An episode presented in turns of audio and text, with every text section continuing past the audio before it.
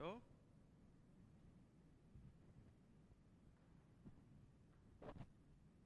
Cá? Tá. Boa noite, meu querido, minha querida. Alô? Show? Pode ir lá? Mas para qual que eu estou olhando agora? Que eu estou perdido aqui. Ah, aqui. Boa noite, meu querido irmão, minha querida irmã. É muito bom tê-lo conosco. Para mais uma sexta-feira, nós podemos aqui estar estudando a palavra do Senhor. E eu queria mandar um abraço aqui pro bem, meu filho, né?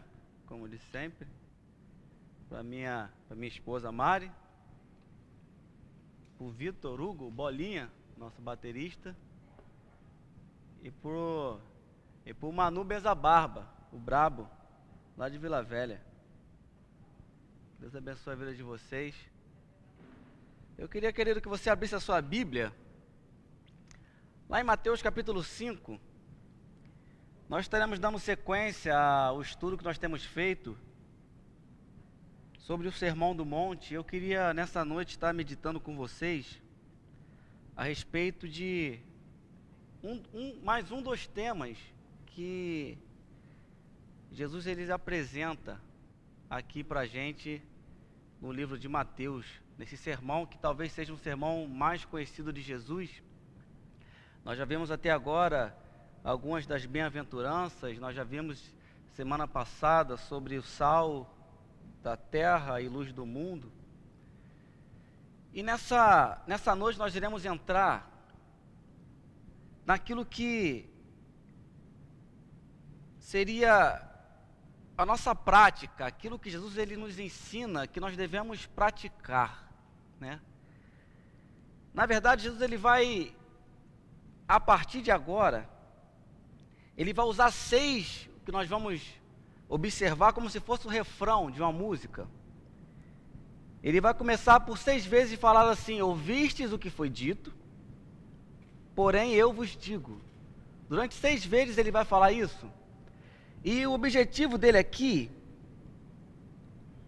é dar uma, uma, uma leitura, uma releitura daquilo que Deus ele quis ensinar, ou que Deus ele quis dar ao povo através de Moisés nos dez mandamentos que os escribas e os fariseus eles estavam ensinando de forma errada. Eles interpretavam de formas erradas, de, de forma errada, e Jesus ele vai trazer o real significado. E nós vamos ler hoje a partir do versículo 21, Mateus 5, 21. Vai começar a dizer assim: Ouvistes o que foi dito aos antigos: Não matarás, e quem matar estará sujeito a julgamento. Eu, porém, vos digo que todo aquele que sem motivo se irá contra o seu irmão estará sujeito a julgamento.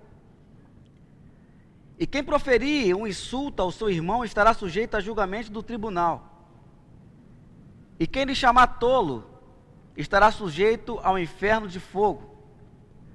Se, pois, ao trazeres ao altar a tua oferta, e ali te lembrares de que teu irmão tem algo contra ti, deixa perante o altar a tua oferta, vá primeiro reconciliar-se com teu irmão, e então, voltando, faze a tua oferta.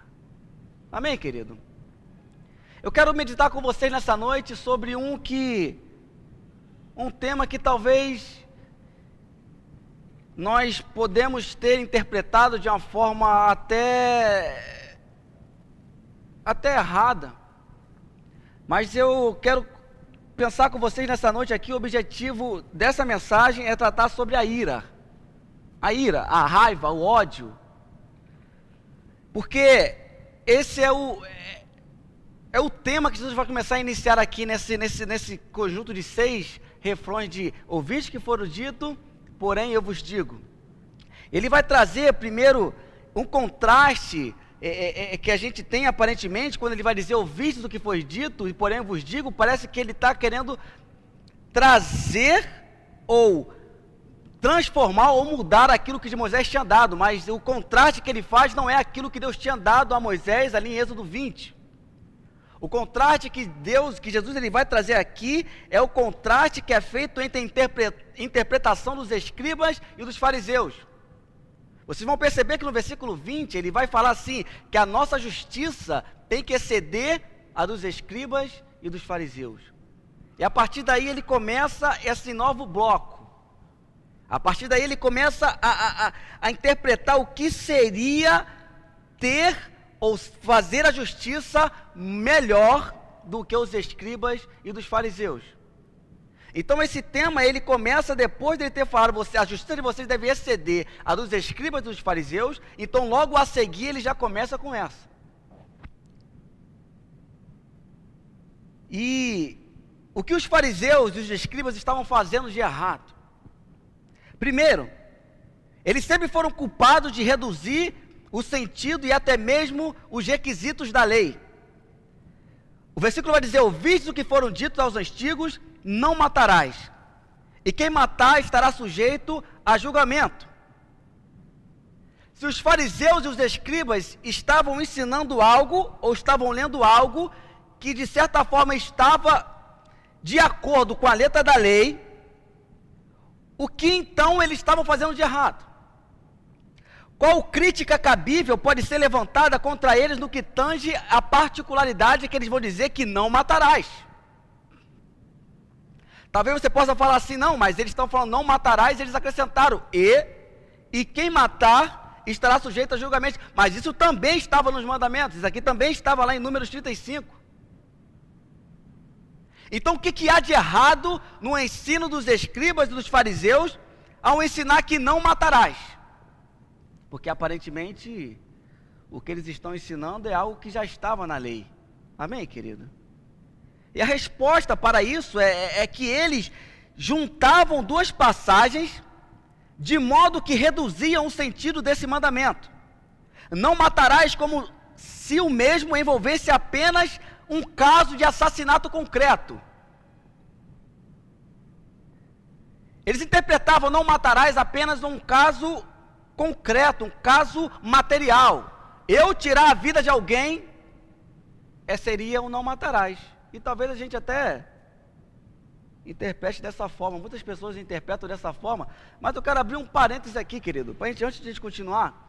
A palavra matarás no português, ela veio, ela veio, ela veio traduzida como matarás, mas o sentido dela é assassinato. Seria não assassinarás, né? Porque matar e assassinar é uma diferença, tem uma diferença. Assassinato você premedita algo, né? Matar nem sempre. Às vezes você vai reagir a uma a, a legítima defesa e você acaba cometendo um homicídio. Não é esse matar que Jesus está se referindo, mas é homicídio aquele que você vai premeditar o assassinato. Amém, querido? Os fariseus e escribas, eles reduziam e confiavam as sanções, às quais as proibições estavam associadas a uma mera punição às mãos do, do, do, da justiça civil. Ou seja, eles falavam assim: você não deve matar, porque se você matar, você for julgado. Então, o, o, o a abrangência da lei que eles, que eles interpretavam era apenas algo que fosse é, é, é, concreto, algo que fosse material. Eu, se eu matar, eu vou ser julgado no tribunal. O que que isso tem de errado? O que que isso vai contra o que Jesus ele quer nos ensinar aqui, querido? Em outras palavras, os fariseus eles tinham despido ou tinha manipulado esse, esse mandamento no seu valor verdadeiro, reduzindo a uma questão de homicídio literal. Eles nunca mencionavam o juízo divino. Eles falavam: você não deve matar, porque você vai ser julgado. E esse julgamento que eles se referiam era o julgamento na, na, na esfera humana, na esfera civil. E eles nunca mencionavam o juízo divino a esse mandamento. Somente o julgamento em um tribunal parecia ter importância aos olhos dele. Eles tinham reduzido tudo a uma questão legal, a uma questão de mera letra da lei, como se este apenas dissesse: se eu matar, eu vou sofrer as consequências legais. E qual era o efeito disso? O efeito disso era que os fariseus e os escribas, eles se sentiam perfeitamente tranquilos acerca da lei, no tocante a esse particular, conquanto não se tornasse culpado de homicídio real. Em outras palavras, enquanto eu não mato alguém, então eu não sou um suicida. Eu não sou um homicida, na verdade. Enquanto eu não mato alguém, enquanto eu não faço isso de forma real, de forma material, eu não posso ser considerado homicida.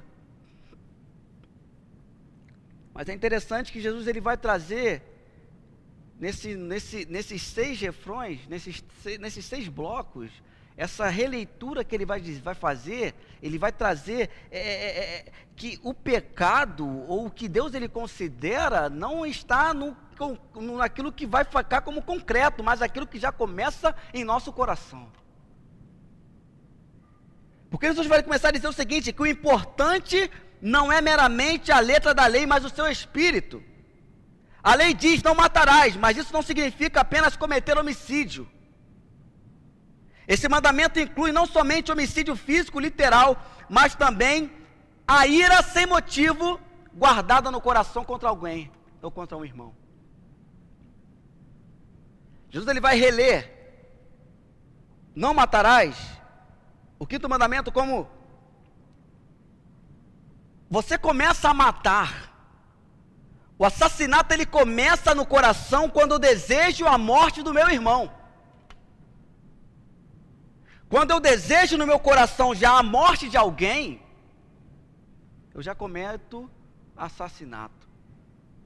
Ele traz um pouco é, o sentido da lei, o, o sentido espiritual da lei, ele traz um pouco mais para o que Deus ele queria nos Dez Mandamentos, e, e de certa forma ele deixa todos nós aqui numa situação um pouco delicada.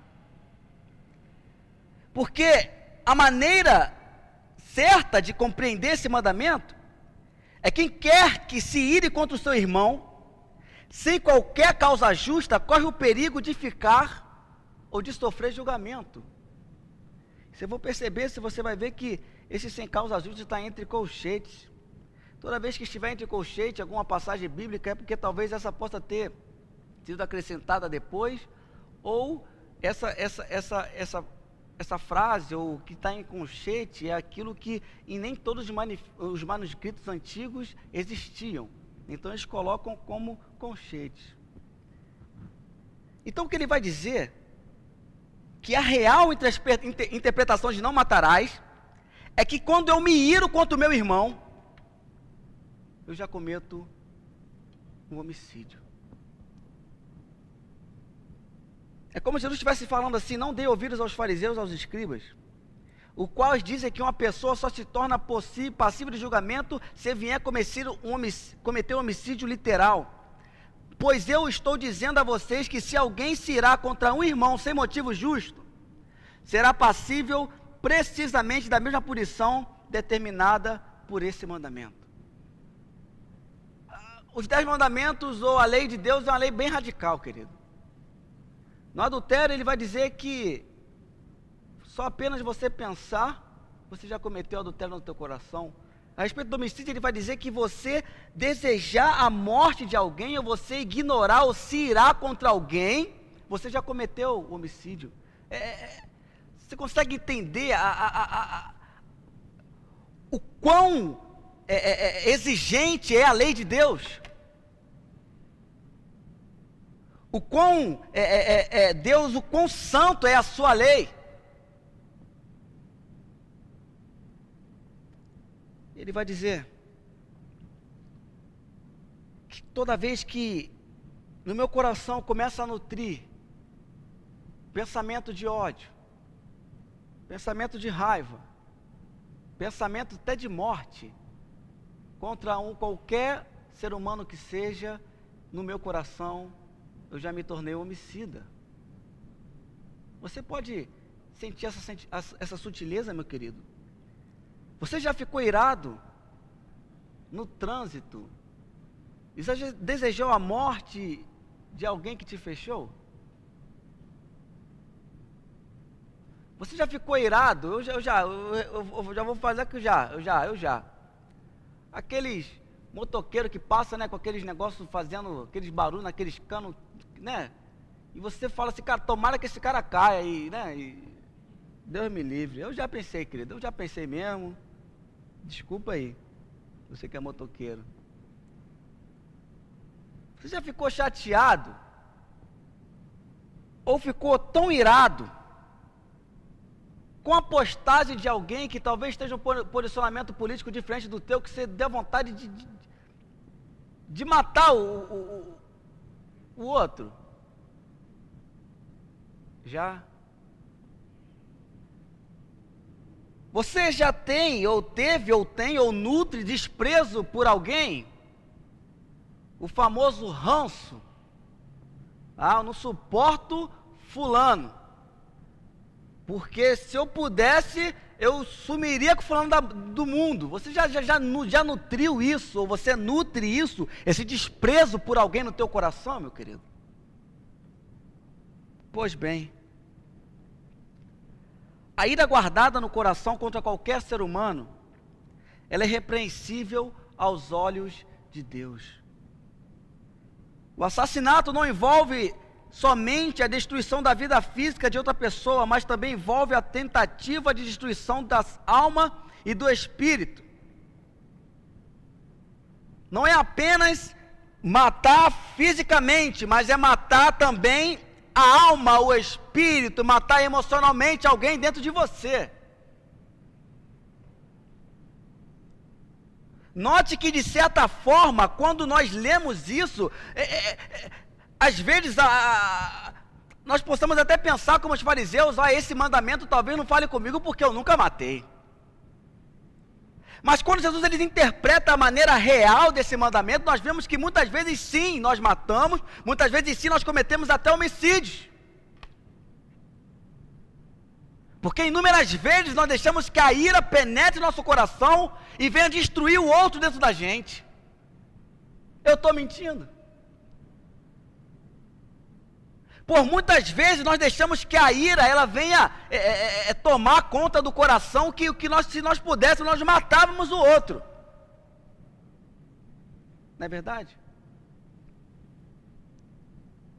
E toda vez que nós somos enquadrados nisso, ou se você talvez agora está pensando, caramba, realmente muitas vezes eu me iro de forma descontrolada, por muitas vezes eu tenho nutrido pensamentos horríveis contra uma certa pessoa, por muitos anos eu não falo com, com, com tal pessoa porque eu desprezo essa pessoa, que para mim essa pessoa não, não, é, um, é um tolo, essa pessoa é uma idiota, né? Talvez isso está falando, não é que as pessoas têm, que está falando, né?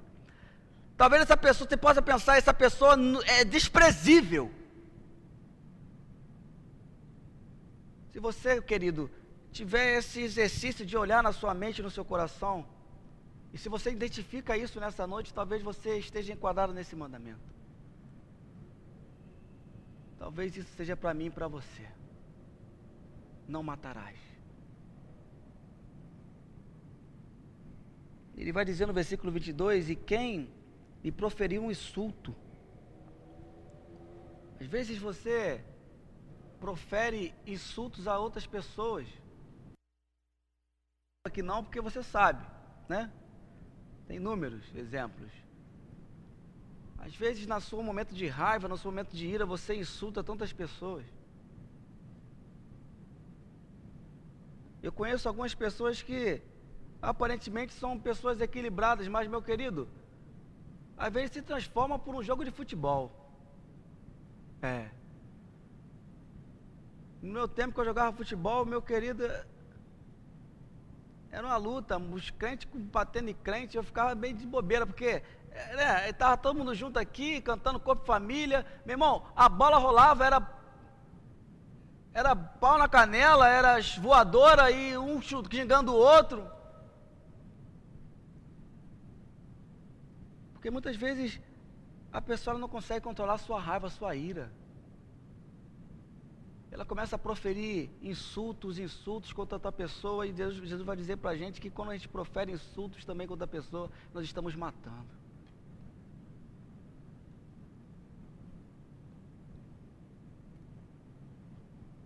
É como Jesus estivesse querendo dizer: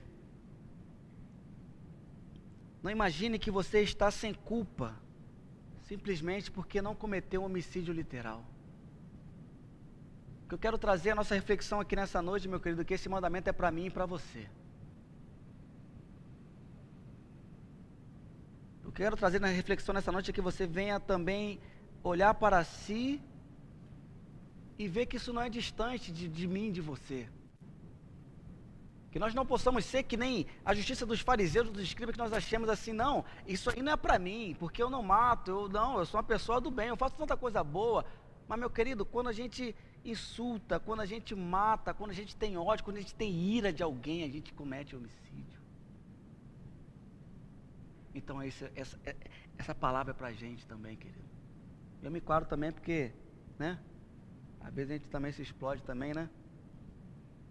Se explode, querido. Amém? Você se explode aí, dá, dá uma amém nesse chat aí, querido, para saber que, né, que eu não estou sozinho, né? Que quando tem essas cores assim, nego, não, isso aí é, né, fala, fala por ele, não, mas fala por você também, querido. Isso é pra gente. Porque quando Jesus ele ensina isso, ele quer saber o que está então, qual é o estado do nosso coração. como nós reagimos às coisas que acontecem a nós. Como que você reage à crítica, como que você reage à reprovação, quando, como você reage é, é, é, a, a insulto que é dito contra você. Se a sua resposta for com ira, com raiva, com ódio, você cometeu e comete homicídio, querido está matando. Você explode de ira quando alguém faz algo de errado contra você? Não, porque uma vez eu trabalhei com um amigo que ele falou assim, ele era crente, né? Aqueles crentes mesmo de, de monte e tal, o cara era sério. Ele estava sofrendo certa perseguição no trabalho. Ele chegou para mim e falou assim: Jovem, eu sou crente, mas não sou, não sou bobo. Eu sou crente, mas não sou otário. Porque se fulano continuar me perseguindo, eu vou pegar minha arma e vou dar um tiro nele. Só faltou falar em nome de Jesus. Eu falei, não, querido. Você é crente, você tem que ser muitas vezes bobo também. Ora bolas. Agora, alguém me persegue, eu vou dar uma de Pedro e matar o cara e dar, dar uma facada na orelha dele? Não pode, querido. Não pode. Você se explode quando você está irado. Você se explode quando alguém faz algo de errado contra você. Porque essas perguntas, meu querido, são as perguntas que realmente importam.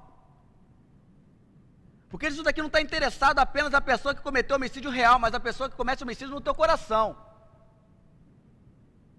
É quando você mata.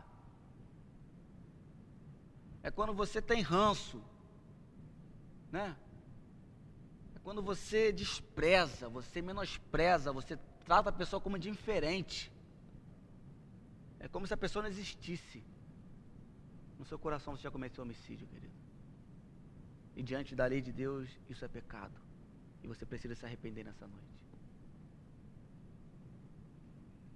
Não somente não convém nutrirmos pensamentos homicídios e malignos em nosso coração, mas devemos também tomar o passo positivo para nos reconciliar com o nosso irmão, querido. O versículo 23 vai dizer assim: Se, pois, ao trazermos ao altar a tua oferta, e ali te lembrares que teu irmão tem alguma coisa contra ti, deixa perante o altar a tua oferta, vai primeiro reconciliar-te com teu irmão, e então, voltando, faz a tua oferta. O que eu acho interessante aqui é que Jesus vai falar assim: quando você chegar ao altar, você lembrar ali que teu irmão tem algo contra ti. Não é você contra o irmão. Não que não esteja enquadrado nisso. Que você tiver algo com o teu irmão, também você precisa também primeiro reconciliar com o seu irmão, depois dá a sua oferta, querido. Mas aqui ele, ele trouxe aqui um, um, sentido de que não, não eu chateado com, com o irmão, mas se eu reconheço, se eu trago à minha mente que tem alguém chateado comigo, eu preciso primeiro reconciliar com essa pessoa e depois eu chegar na presença de Deus.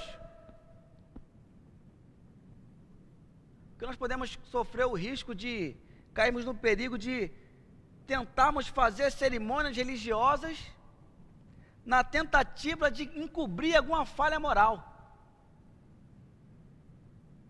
Não, eu eu não quero nem saber do fulano não, mas eu estou aqui, estou louvando, tô, tô, tô lendo a minha Bíblia, estou vindo para a igreja. Não, querido, Deus ele não aprova isso não. Ele vai dizer que primeiro você deve tomar o passo de pedir reconciliação com o seu irmão e depois você chegar na presença dele. Ora bolas. Porque mesmo que eu já esteja de frente ao altar, a fim de oferecer a Deus um sacrifício, mas ali subitamente eu me lembrar de algo que fiz ou disse, que esteja levando, a um irmão a tropeçar ou ser escandalizado de alguma maneira, ou se notar que eu estou nutrindo um pensamento indigno e maldoso a respeito dele, a qualquer outra maneira eu esteja servindo de empecilho para a vida dele. Então, conforme Jesus declarou aqui, nós deveríamos não ofertar a Deus. Ao invés de oferecer-lhe a oferta, nós devemos voltar e pedir reconciliação. Ah, mas eu estou certo, não interessa, querido. É reconciliação. Você consegue sentir a, a, a, a, Por isso que Paulo vai dizer, e a Bíblia vai, vai, vai, vai, vai nos dizer que é somente a graça, querido mediante a fé, não vem de nós, é dom de Deus. Não vem de obras para que ninguém se glorie. Sabe por quê, meu querido? Que ninguém consegue cumprir a lei. Você não consegue. Paulo vai dizer em Romanos 3, capítulo 20, que a lei, através da lei, trouxe o conhecimento do pecado. Ele vai dizer no capítulo 7 que aquilo que ele achou que traria a vida, que era a lei, na verdade não trouxe morte. Porque a lei falou para ele assim: não cobiçarás.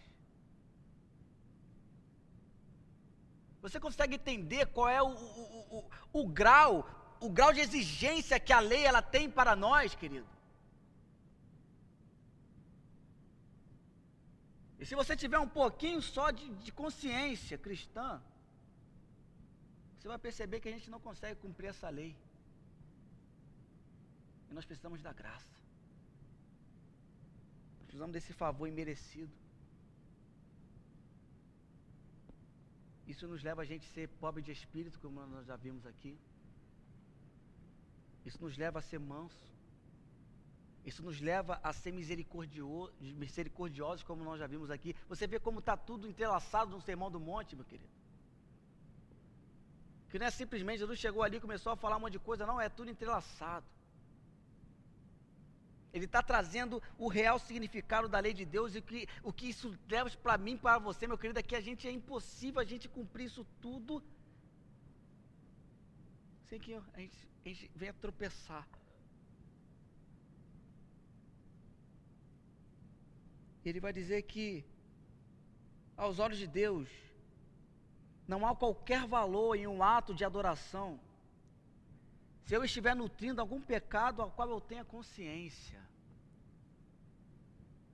A Bíblia vai dizer que se o teu coração te condena, maior é Deus do que o teu coração, meu querido. Se você tem consciência de um pecado, seja ele qual for, querido.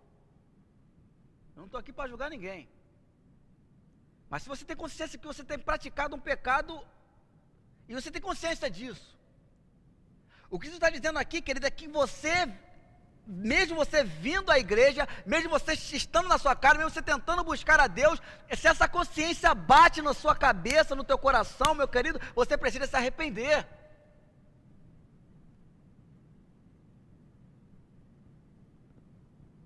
Porque aos olhos de Deus não há qualquer valor em um ato de adoração se, não, se eu estiver nutrindo um, um pecado que eu tenho consciência no meu coração.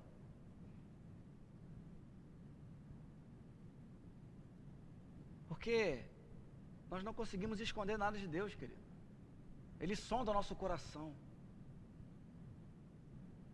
Ele sonda as intenções do nosso coração, querido. Então, nós devemos primeiramente reconciliar com o seu irmão, primeiramente nós devemos pedir perdão pelos nossos pecados, precisamos primeiramente nos reconciliar com o próximo e depois chegarmos a Deus.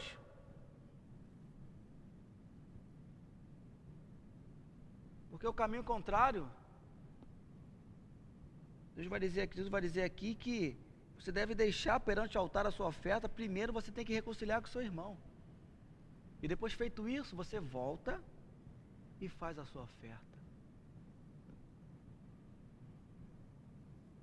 Não podemos estar bem com Deus e quando nós estivermos cometendo injustiça contra o nosso semelhante humano. Seja a injustiça qual for, querido. Então, para concluir, talvez você possa ter passado muitas vezes por esse mandamento e você deve ter falado assim, talvez pensado que, não, isso não é para mim porque eu sou incapaz de matar uma formiga. Imagina o ser humano. Mas eu fiquei sabendo que um pai de amigo meu, ou um amigo meu, um amigo de amigo meu, na verdade, né? Ele estava brigado com o pai dele cerca de alguns meses, não se falava não. Morava junto, mas não se falava. Tiveram uma briga e um matou o outro dentro de si. E coube que o pai dele veio a falecer. E eles não tiveram esse essa reconciliação. Talvez esse seja o seu caso, querido. Talvez você esteja aí há tantos anos sem falar com um parente seu. Talvez você esteja aí há tantos meses, há tantas horas, tantos anos sem, sem sequer trocar uma ideia com alguém que você já foi amigo porque você resolveu matá-lo no teu coração. Seja porque essa pessoa te decepcionou, seja porque você decepcionou essa pessoa. Sabe, essa palavra que Deus traz para a gente hoje, nós precisamos voltar. E chegar a essa pessoa, e se o erro foi nosso, nós reconhecemos e falar assim, meu querido irmão, me perdoa. E você voltar e trazer a sua oferta ao Senhor. E se a culpa foi dele, que no seu coração haja perdão, querido. E que mesmo certo você venha procurar essa pessoa, seja ela dentro da sua casa ou fora da sua casa. Tem filhos, adolescentes e jovens que não falam com, com os pais. Tem pai que não fala com o irmão.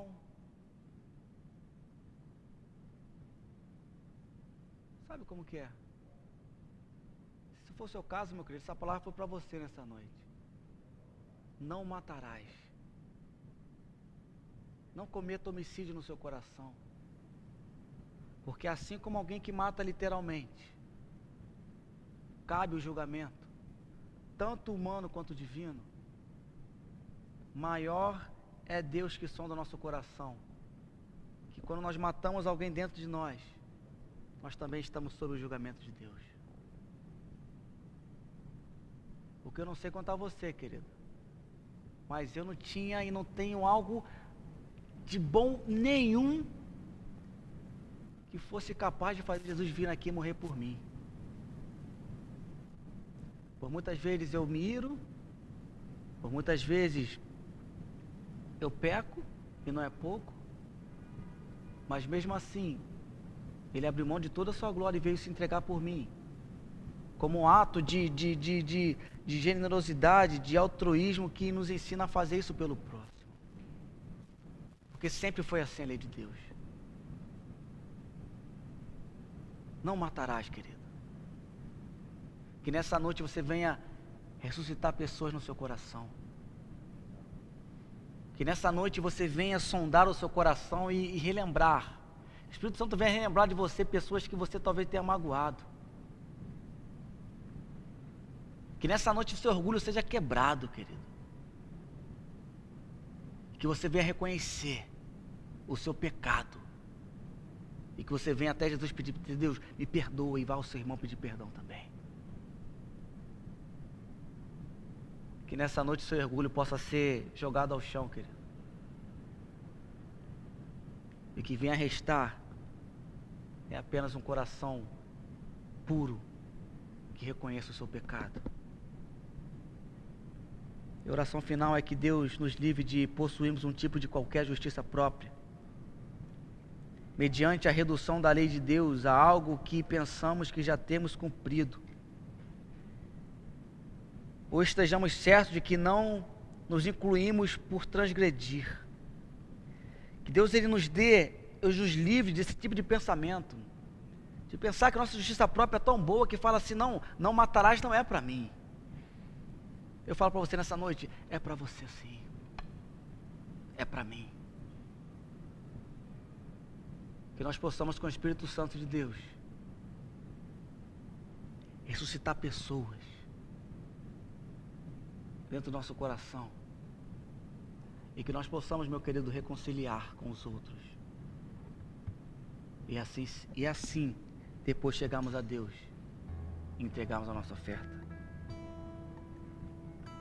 1 Coríntios 11, 28 vai dizer, 1 Coríntios vai dizer que examine-se, pois, o homem a si mesmo. Que nessa noite você possa examinar o seu coração. Que nessa noite eu venha examinar o meu coração, a minha vida. E, não, e que nós não possamos encontrar em nada em nós justiça própria alguma. E que durante essas palavras, se o Espírito Santo falou no teu coração de pessoas que você precisa se reconciliar, que nessa noite você não perca tempo. Que você vá até ela e peça perdão em nome de Jesus. Que Deus abençoe sua vida, querido. Eu quero orar por você. Pai amado, Pai querido, muito obrigado pela tua palavra. Deus, muito obrigado, Senhor, porque o Senhor veio aqui para cumprir todo o mandamento. O Senhor Jesus, ele veio aqui para cumprir toda a lei. Deus, muito obrigado, Pai, por, porque a culpa, o juízo, ele foi levado, Pai, naquela cruz. Muito obrigado, Senhor, porque o sangue de Jesus nos purifica de todo pecado. Ó Deus, eu te peço, Senhor, venha sondar nosso coração nessa noite, ó Deus, e ver se há em nós algum caminho mal, ver se há em nós, ó Deus, algum sentimento que nós venhamos nutrir por alguém. Seja da nossa família, seja um amigo, seja um conhecido, Pai. Se nós fizemos, se nós fizemos mal a alguém, o Senhor nos dê um coração humilde, capaz de chegarmos a alguém, a essa pessoa e pedir perdão, Pai. Ó Deus, não nos deixe, ó Pai, entrarmos, ó Deus, num ativismo onde nós achamos que fazendo algo a Ti, ou adorando a Ti, nós vamos encobrir tantos pecados, ó Deus, porque não é assim, Pai. Porque nós não podemos esconder nada de Ti, Pai. Ó Deus, quebra o nosso orgulho, Senhor, quebra, Senhor, o nosso ressentimento. Ó Deus, que nessa noite, ó Pai, possa haver em nosso coração perdão, Pai. Ó Deus, que nesta noite, ó Pai, possa ser, possa haver reconhecimento do pecado em nosso coração, em nossa vida, Pai, em nossa mente. E Deus, nós, podemos, nós possamos pedir perdão por cada homicídio que nós cometemos, ó Pai, por matarmos o irmão, a alma, as emoções. Ó Deus, nos perdoa por aquelas palavras que talvez nós possamos ter soltado contra alguém. Ter matado, ó Pai, dentro dessa pessoa a esperança. Ter matado, ó Pai, dessa pessoa a sua autoestima, Pai. Talvez, ó Pai, filhos que ouviram de paz que eles não seriam nada. Talvez filhos que ouviram de paz, ó Deus, que você é muito burro. Esse filho tem nutrido isso há tanto tempo, esse sentimento, Senhor, que o Senhor venha quebrar isso nessa noite. E que haja reconciliação, Pai. Nos perdoa, Pai, por inúmeros homicídios que nós viemos cometer, Pai. E nos dá um coração igual ao teu. Por essa oração que nós fazemos a Ti, em nome de Jesus. Amém e amém. Que Deus abençoe a sua vida.